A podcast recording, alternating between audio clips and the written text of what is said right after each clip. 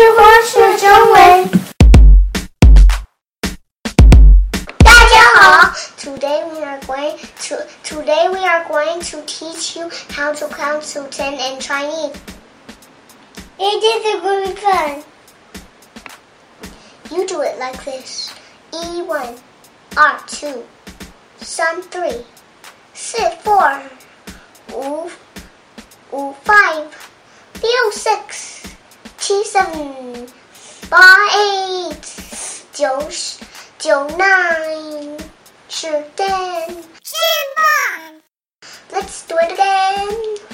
E one, R two, 三 three, 四 four, 五 five, 六 six, 七 seven, 八 eight, 九 nine, 十 ten. Did I do it right? Yes. Let's do it again. E R 三四五六七八九十 Did I do it right? Yes. Now, let's play a game. I will skip a number and you see if you can tell what number I skipped. Yay, very fun! E R C U Liu Qi Ba What number did I skip? Exactly. 太好了，Good job. He skipped the number three, which in Chinese is 三。 Let's do it again. 一三四五六七八九十 What number did I skip? 二 two. Good job. He skipped the number two, which in Chinese is 二。 Let's do it again. 一二三四六七八九十 What number did I skip?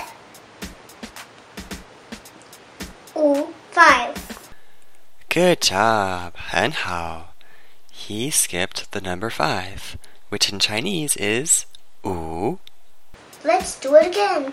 一二三 Joe, sure. What number did I skip? T7. Awesome. Zhen Bang. He skipped the number 7, which in Chinese is Qi. Let's do it one more time. Yi, on, san, si, wu.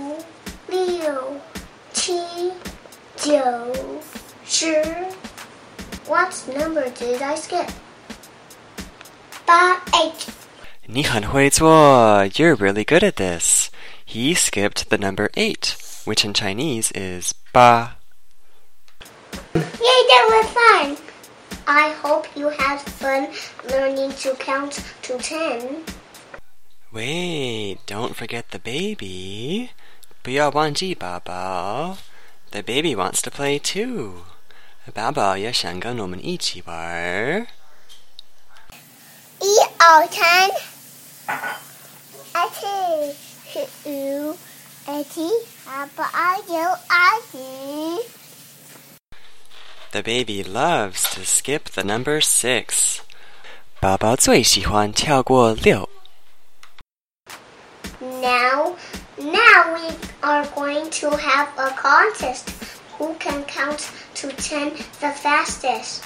Ready, set, go. 一二三四五六七八九十十八九十。Michael win. Ready, set, go. 一二三四五六七八九十。Michael win another time. One more time. Ready, set, go. 一二三四五六七八 两个 ，we both win。好，今天到此为止。That's it for today. Bye bye, everybody. If you like our podcast, please give us a five star review on iTunes. 谢谢。